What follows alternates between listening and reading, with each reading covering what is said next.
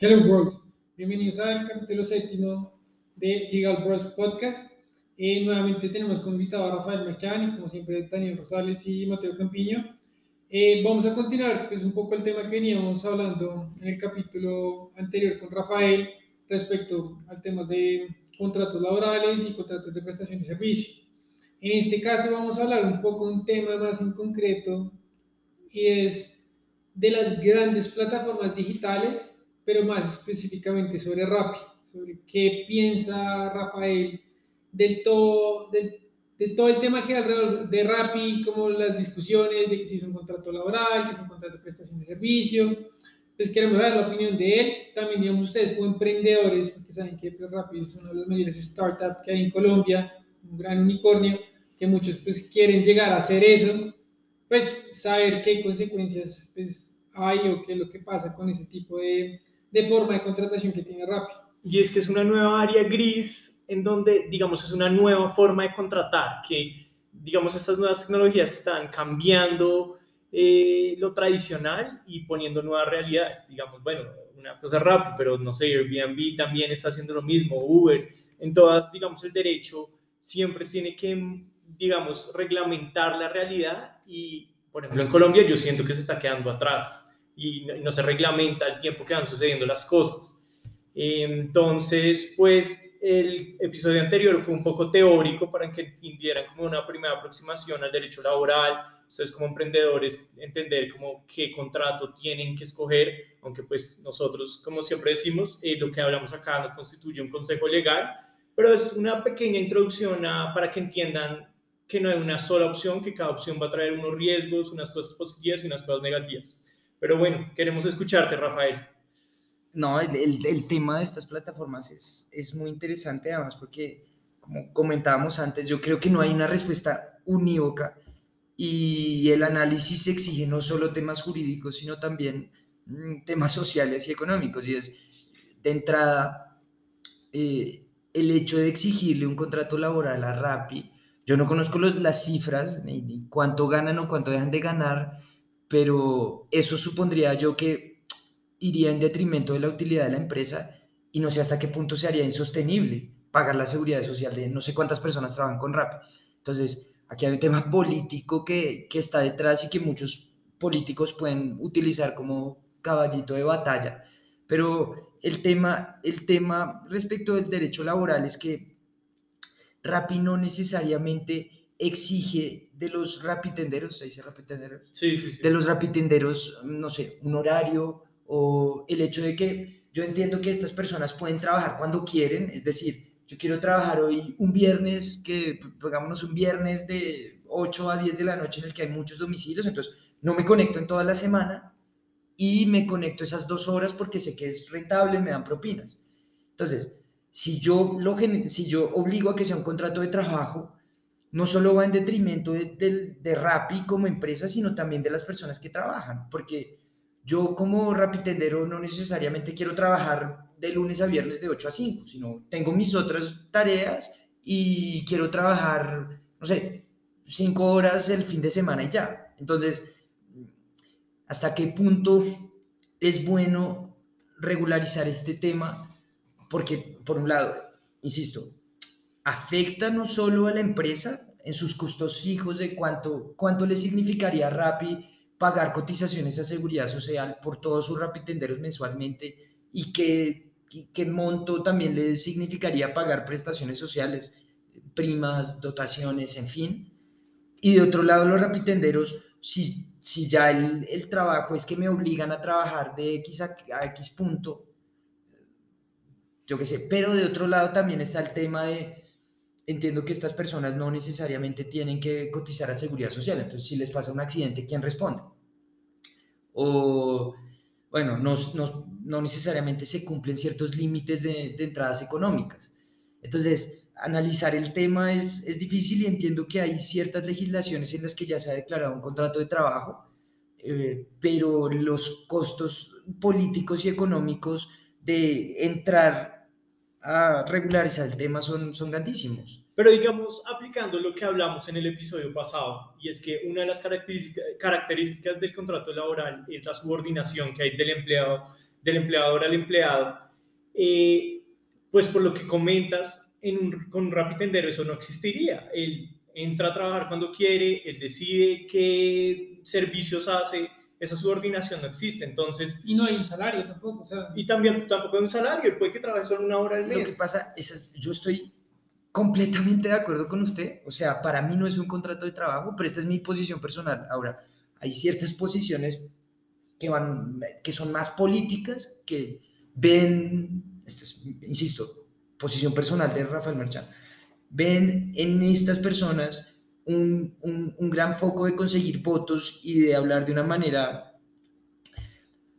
populista, de decir yo sí lucho por los derechos de los trabajadores para que reciban ciertos mínimos y con esta bandera, bueno, luchan por un contrato de trabajo que a la larga no existe, porque vuelvo al tema, o sea, si yo trabajo cuando a mí se me pega la gana, obviamente, lo que pasa es que, bueno, más que eso, de la mano también van ciertas cosas que caracterizan un, contrato de trabajo y es que el servicio tiene que prestarse según, supongo yo, ciertas indicaciones de RAPI. O sea, yo no creo que ellos hagan lo que se les dé la gana o puedan entregarlo cuando quieran, sino si asumen un servicio, pues tienen que entregarlo dentro de determinado tiempo, tienen que utilizar ciertas, eh, ciertos, eh, prendas distintivas de RAPI, que además entiendo que RAPI se las da. Entonces, así como hay temas que le dicen a uno, esto no es un contrato de trabajo, también hay otras características que sí. Por eso pensaría yo que este es un tema personal de qué posición asumo yo frente al tema y cómo puedo argumentarlo. Que insisto, mi posición personal es no es un contrato de trabajo, pero hay otras personas que pueden tener argumentos válidos y de la mano con esos argumentos válidos mm, cierto sustento político para, para conseguir votos y quedar como el, yo qué sé, chévere y yo sí peleo por los derechos laborales de las personas pero insisto, no quisiera alargarme, el hecho de declarar un contrato de trabajo con estas plataformas económicamente para mí sería un desastre. Porque, insisto, ¿qué costos tiene, qué costos fijos le representaría a la empresa? Y no solo eso, sino cómo se contratan a ciertas personas. Yo me hizo de muchos Ubers de personas que, que trabajan normalmente y, no sé, un viernes trabajan de 8 a 12 porque les va muy bien y ya. Entonces, si yo les exijo cumplan ciertas cosas, pues también esas personas no podrían desarrollar su, su, labor en estas plataformas de la manera en la que ellos quieren sí, desarrollarlas. Yo, yo pues, sí, en ese punto hablar también de Uber, y yo creo que pues parte del futuro de las plataformas digitales, ni siquiera digamos por lo menos ahorita en temas de empresas inmobiliarias, pues que uno pueda tener, digamos decir, no, yo quiero hoy meterme en la página y ver si puedo trabajar un fin de semana para vender una casa porque, no sé, estudiar arquitectura. No me dedico a eso, pero quiero ganar un ingreso más. Pues yo creo que si en el caso de Rappi muchas empresas empiezan a regular de esto pues, de una manera tajante, que esto es un contrato laboral o un contrato de prestación de servicios, y no dejarlo todavía que esto evolucione un poco más, porque es que este tipo de contratos o un tipo de empresas no tiene más de qué, 5 o 10 años, que pues para el derecho eso es, no es nada.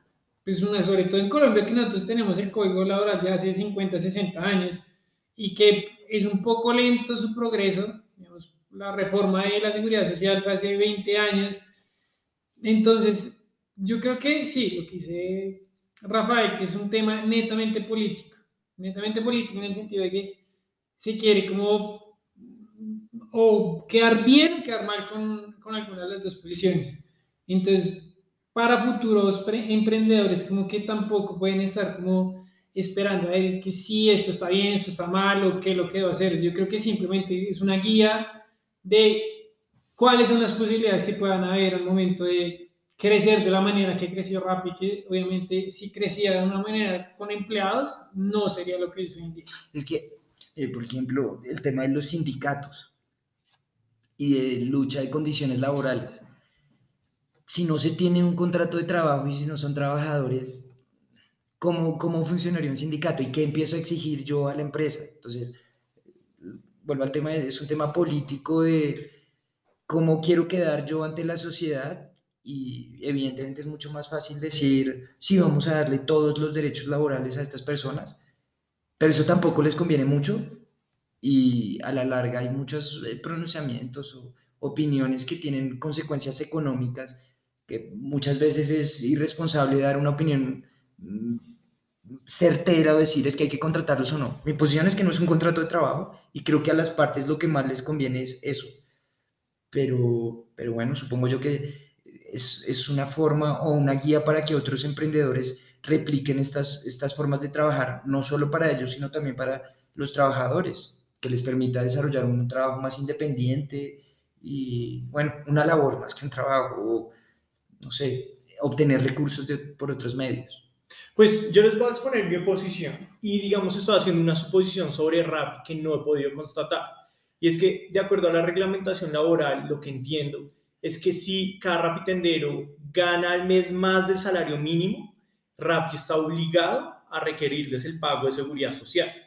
Yo tengo mis dudas, pero digamos no puedo asumir que no lo hacen, pero me parece una logística tremenda. Yo no sé si de verdad los rapitenderos lo hagan, de hacer ese pago mensualmente a la seguridad social. Yo pienso que Rappi, no sé cómo lo hace, no sé de pronto qué norma utiliza para no cumplir ese requisito, o tal vez lo hace y me, me está dejando callado. Entonces, pues no sé. Lo otro es que al final creo que todo parte de que Rappi quería ser una plataforma de intermediación y estas nuevas tecnologías todas quieren ser el intermediario entre el cliente y el usuario, igual que en Airbnb, igual que en Uber. Entonces, yo lo que sé es que en este momento el contrato que hay en Rappi, cómo funciona, es un contrato de mandato entre la persona que pide el Rappi y el Rappi tendero. Entonces, lo que Rappi estaba pensado, lo que tiene mucha lógica legal, es que simplemente Rappi es una plataforma de intermediación, como decir Mercado Libre o, Amazon, donde una persona que está vendiendo algo se la compra a otra persona que está ofreciendo algo. Y si es así, ni locos, o sea, no me imagino una forma que eso sea un contrato laboral. ¿Te imaginas que se estuviera suscribiendo un contrato laboral entre cada persona que le pide hacer algún Rappi tendero? Sería imposible. Lo tendría que estar contratando y lo tendría que estar liquidando. Eh, no, no se puede, simplemente. Entonces, pero también me hiciste pensar mucho con lo que dijiste ahorita. Al fin y al cabo, Rappi está haciendo ciertas conductas a medida que crece más y está dejando de ser una plataforma de intermediación y está dándoles vestimenta, dotación, les está dando incentivos. Entonces, yo creo que ese es el punto que, no sé, el área legal de Rappi debe estar pensando como cómo hacemos para dar todas estas cosas sin dejar de ser algo que se pueda considerar una plataforma de intermediación. No sé qué opinan ustedes. Sí, no, yo creo que pues, el tema de la dotación, yo creo que no, no alcanza a ser, o sea, de, de los elementos de, del contrato laboral, yo creo que pues, eso no, no tiene tanto peso para mí. Siento que, que haya subordinación y se tenga que cumplir un horario, yo creo que eso ya es realmente de los elementos que digan, no, es que no se puede negar. Porque es que, pues lo que decía Rafael, pues yo me meto cuando quiero, voy trabajo cuando quiero y me meto, me salgo, no, no pasa nada. Y pues hoy en día pues sí, les dan un moral, pero más que para Rappi, o sea, más para el Rappi tender, es publicidad para Rappi. O sea, yo no lo veo como, no, es que tome la chaquetita, no. Lo que están haciendo es publicidad con una persona que va por todo Bogotá andando de un lado para otro. No lo veo como una dotación. No, pues yo qué sé, el, el contrato de mandato yo no lo sabía, pero y es muy interesante porque si uno se pone a ver, bueno, pero si no es un contrato laboral, tampoco es una prestación de servicios, ¿cuál recae o cuál planeo rápido? Y sí, se entiende un contrato de mandato porque, claro, es la persona pidiéndole una gestión, que vaya al supermercado, que vaya al restaurante y recoja algo por él. Pero lo que a mí me hace pensar eso es que, y digamos con lo que comencé es, yo creo que es que no existe un contrato creado por la legislación que se acomode a esto. Porque siendo un poco abogado del diablo es, sí, recaen unos pesos hacia Rappi, que disminuiría sus ingresos, pero a la vez van a haber un montón de gente que ni está inscrita a la seguridad social, si les pasa a alguien que algo que va a responder, no van a tener pensión, entonces es como encontrar, y eso recae, claro, o en el gobierno impulsando una ley o en el Congreso, eh, un contrato que pueda solucionar estas dos cosas, que no sea tan, tan, tan fuerte para Rappi, pero que a la vez proteja o al menos ayude a conseguir estos derechos de la seguridad social a, los rapitenderos, como que un término medio en donde se tome lo bueno de ambas partes eh, políticas. Lo que pasa es que yo creo que mm, el trabajo, o sea, las, las legislaciones laborales están pensadas, están pensadas para obreros que trabajan horas en fábrica, pero el trabajo de hoy en día y con las plataformas no es ese. Entonces, si la legislación laboral sí exige una actualización de, de nuevas formas de, de, contratación. Lo que pasa es que hay ciertos sectores que van a decir que eso eh, repercute o afecta los derechos laborales de los trabajadores.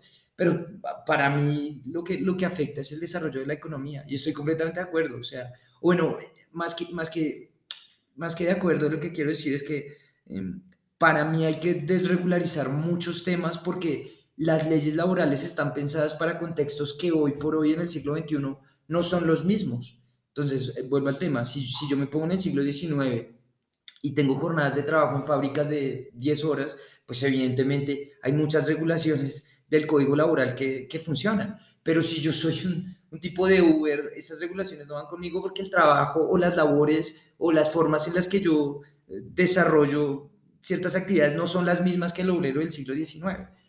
Entonces yo pensaría que la legislación laboral, como lo decíamos en el, episodio pasado, tendría que, pensar en, dar ciertos parámetros para que las personas, desde su autonomía, sin, exceder ciertos límites por parte del empleador, puedan pactar mmm, ciertos acuerdos para desarrollar mejor su, su labor y que sea eh, conveniente para uno y para otro.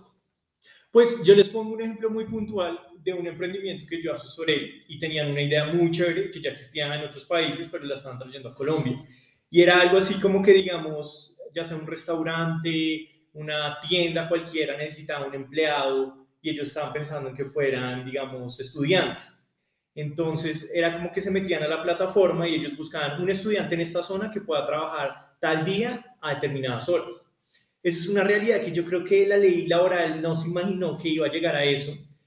Y entonces, no, hay, no sé, pensándole, llegamos a una conclusión que tratara de afectar, que, que se adaptara más a la regulación, que no tratara de quebrantar ninguna ley, pero igual no, no encajaba bien, o sea, no era como una fecha del rompecabezas donde dijéramos, ah, acá está la solución perfecta, porque todo está pensado es en, en cómo se hacían las cosas antes. Sí, exacto, una empresa con un horario de ocho horas, cada trabajador y sí, digamos, pues volviendo Uber, Uber tuvo que, todos los problemas que tuvo, tuvo que cambiar su contrato, en día es un contrato de arrendamiento del que pide el servicio con el dueño del carro, entonces, y siento que eso se va a demorar muchos años, muchos años en que se reforme el tema laboral y que se crea algún contrato, porque entonces es un contrato civil, un contrato laboral, un contrato comercial, porque pues si ya se vuelve comerciante, bueno, o sea, en fin de vainas, yo siento que todavía falta mucho tiempo para que eso tenga alguna solución y va a seguir siendo